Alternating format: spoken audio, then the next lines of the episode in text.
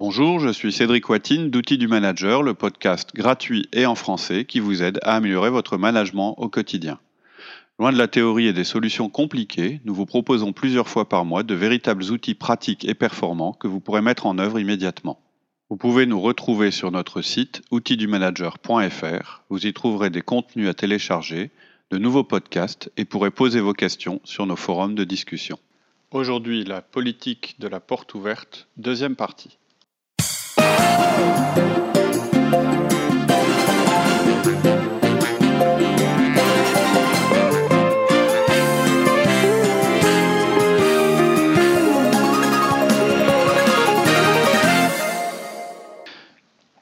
Voilà, je dirais, les raisons pour lesquelles vous n'êtes pas obligé de réagir aux demandes impromptues. Mais attention, et ça va être notre transition vers le troisième point, en gardant la flamme comme image, c'est aussi nécessaire que la flamme soit présente.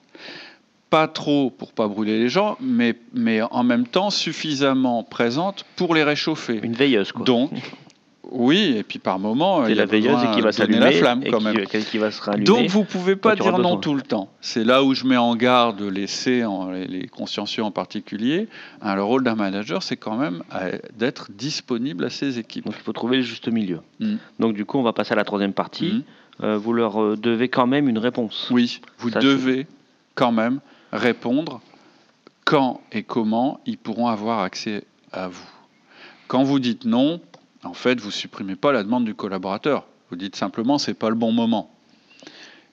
Vous dites non en fait à l'interruption. Bref, si, vous vous arrêtez là, ça va pas. Il faut que vous donniez un délai à votre réponse.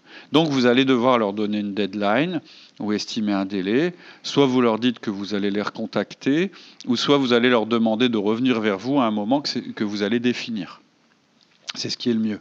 Mais ça signifie que vous ayez une certaine maîtrise de votre planning, que vous ayez une certaine maîtrise de votre agenda. Sous forme d'astreinte ou dire tiens voilà tous les mardis après-midi je suis joignable. Ça pourrait être Ou comme pas. ça, mais pas forcément. Tout dépend de l'activité. hein. Pas forcément.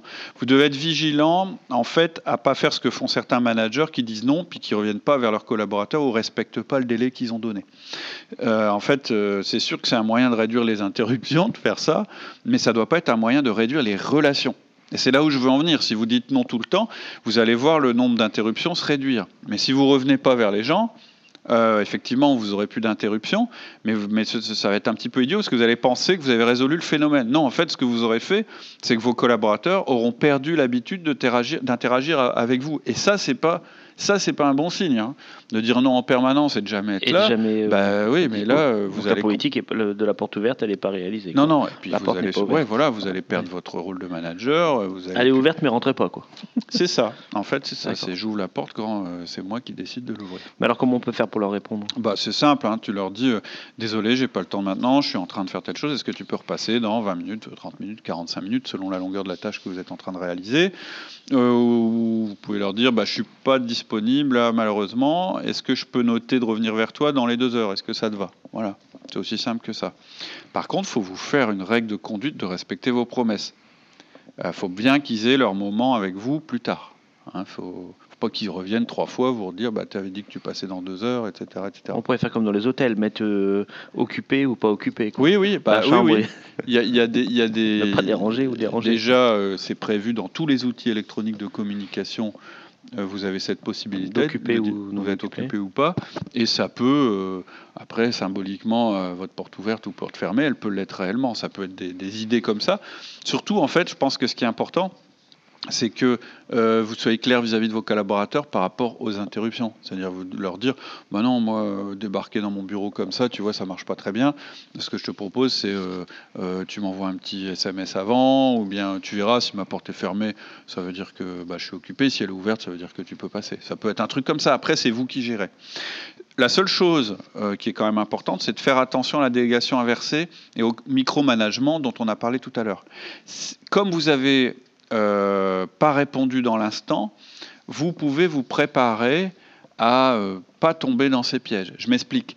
Si la personne rentre et qu'elle a accès à vous directement, ça va être plus compliqué pour vous euh, de, vous dire ah oui mais attention là il me demande un truc parce que vous êtes un peu pris au dépourvu et du coup vous allez avoir du mal apercevoir si vous êtes dans la délégation inversée ou pas. Alors que si il vous, il vous dit, il bah, faudrait vraiment qu'on se voit, là j'ai une urgence, et que vous lui dites, bah, on se voit dans une demi-heure, pendant cette demi-heure, vous allez terminer ce que vous aviez à faire, et surtout, c'est vous qui allez aller voir la personne, et en allant la voir, vous allez vous dire, avant de la rencontrer, euh, bon, faut que je fasse attention. Il, va me demander de prendre une décision pour lui.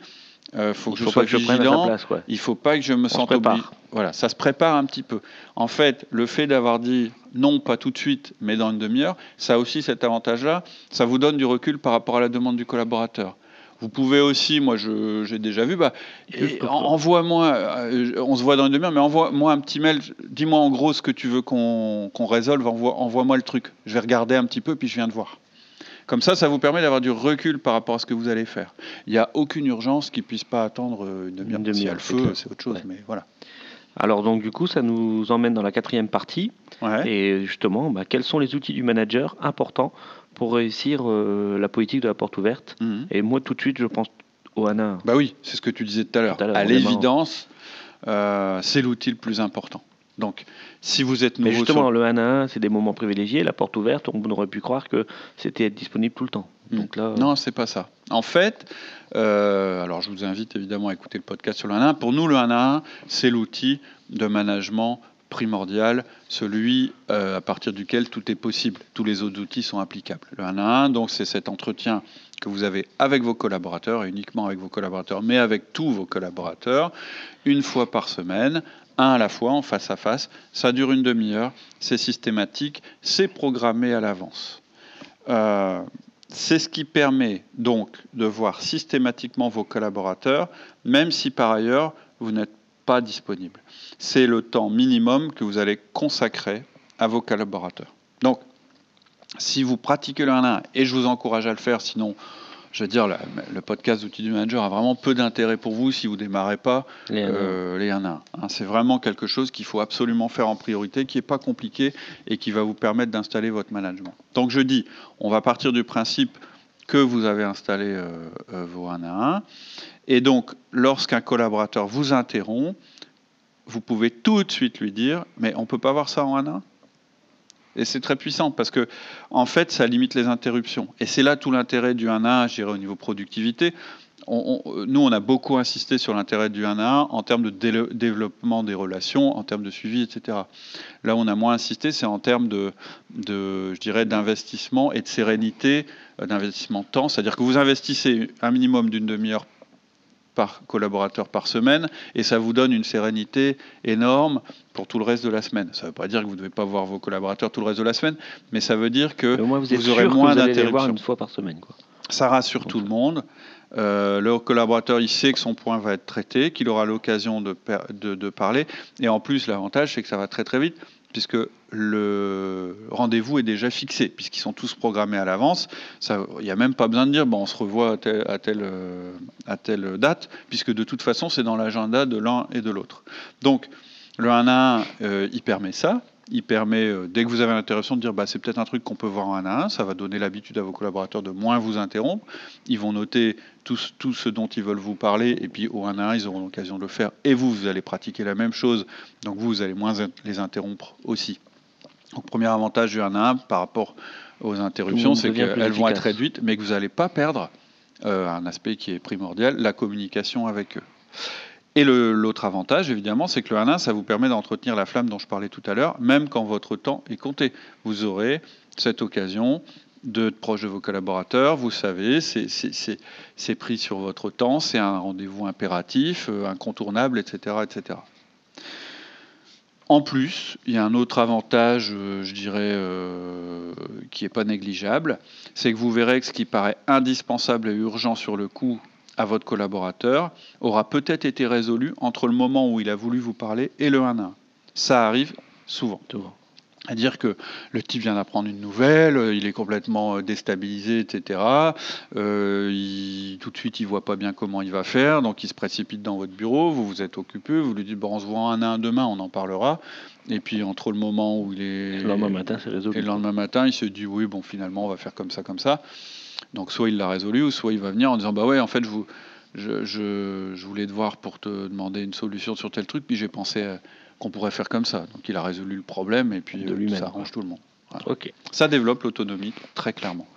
Mais pas toujours. Parfois, c'est pas parce que vous faites les 1 à 1 que vous allez tolérer aucune, aucun contact avec vos collaborateurs entre-temps. Ça vous permet de vous assurer que ce que vous ferez entre les 1 à 1, c'est vraiment les urgences. Les urgences, tout à fait. Alors moi, du coup, je pense également à un autre outil, c'est les outils d'organisation personnelle mmh. qui peuvent nous aider. Mmh. Oui, donc euh, là aussi, on a une série de podcasts sur euh, les outils d'organisation personnelle. Et en particulier, on a un outil qui s'appelle la routine du lundi. Hein. vous verrez sur le podcast que ce n'est pas forcément le lundi qu'il faut la faire. Hein. on peut la faire le mardi ou le dimanche, euh, un petit peu comme on veut ou comme on peut. Mais c'est une, routine qui, par rapport à la politique de la porte va nous permettre deux choses. Un, de connaître nos priorités, parce que le fait de relire nos tâches, de regarder notre agenda, etc., ça nous remet au clair par rapport à nos priorités. Et deuxièmement, ça va nous permettre de générer un agenda avec des rendez-vous avec nous-mêmes.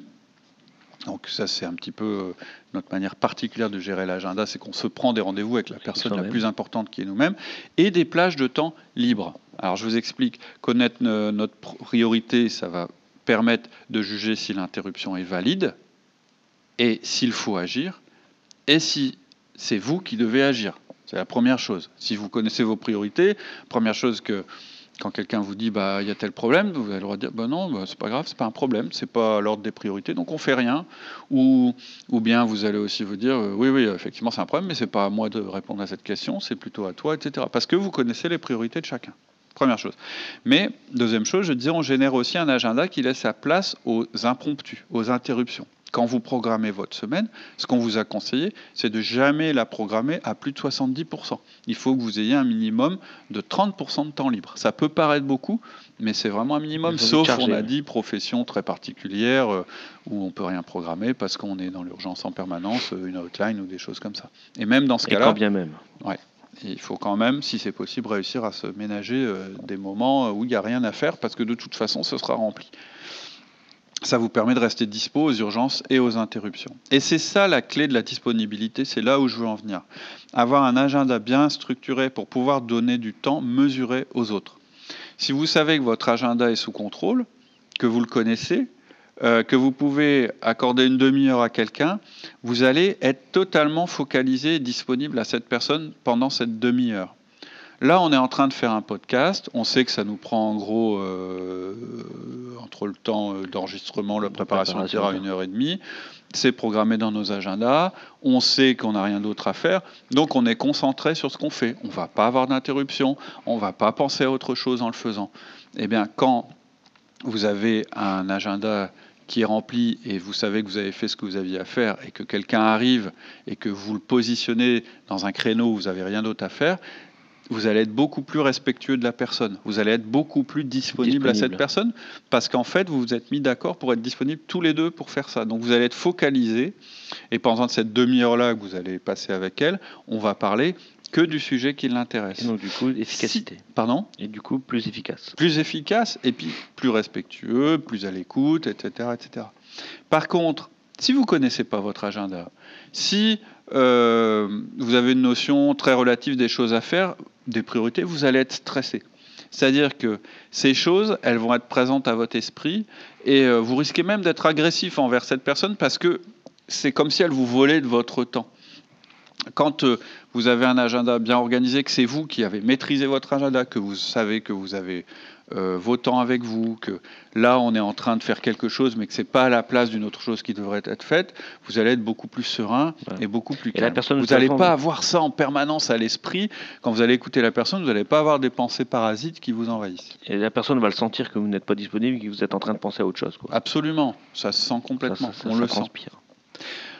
La dernière chose que je voudrais dire à propos de l'agenda, c'est aussi que vous aurez pris des rendez-vous avec vous-même. Vous êtes la, plus, la personne la plus importante de votre vie et donc, il est bizarre de ne pas vous donner la priorité dans votre agenda.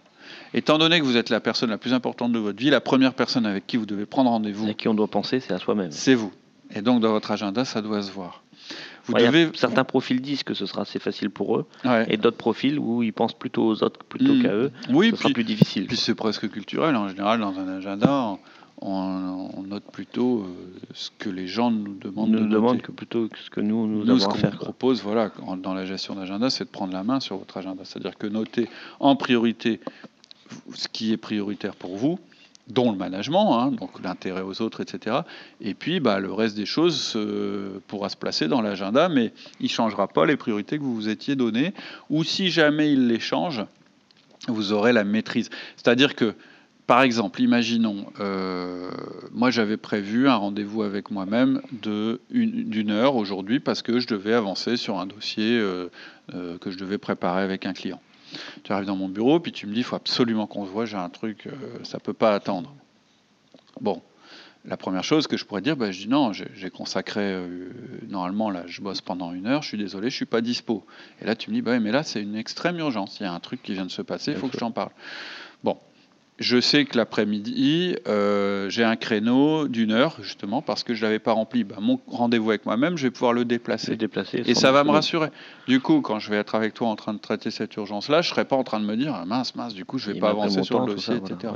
C'est ça. Plus votre agenda est structuré, bizarrement, plus, vous, pouvez être souple. D'accord. On a un podcast spécifique là-dessus. Hein, c'est... Euh, à propos de l'agenda. Bah, du coup, ça donne envie d'aller écouter les podcasts sur l'organisation personnelle. Oui, parce que c'est un tout. En fait, vous ne pouvez être disponible aux autres que si vous avez fait votre travail sur votre propre organisation personnelle et que vous avez mis en place les outils nécessaires à votre management. Et c'est un tout. Hein. Dans les podcasts qu'on vous propose, c'est un ensemble. Il y a la routine du lundi, il y a la gestion des tâches, il y a la gestion des mails, il y a la gestion de l'agenda. Et en fait, tout ça, ça fonctionne ensemble. Mais là, ce dont on a parlé surtout, c'est la gestion de l'agenda. C'est ça quand même qui va vous permettre d'avoir une ça et puis le sérénité, avant tout, et puis une maîtrise euh, du management, d'avoir une politique maîtrisée de la porte ouverte. Du coup, on pourrait appeler ça une politique de la porte maîtrisée. ça sonne moins bien, c'est sûr. Alors, en début de podcast, tu nous as parlé d'un bonus sur les profils disques. Mhm. Justement, est-ce qu'il y a des profils qui parviennent mieux que d'autres à bien gérer leur politique de la porte ouverte? C'est tout pour aujourd'hui. En attendant le prochain épisode, je vous propose de nous retrouver sur notre site outildumanager.fr. Vous y trouverez notre forum où vous pourrez échanger et poser vos questions, tous nos contenus écrits et nos offres d'intervention en entreprise et en école, ainsi que nos conférences. Je vous dis à très bientôt sur notre site outildumanager.fr.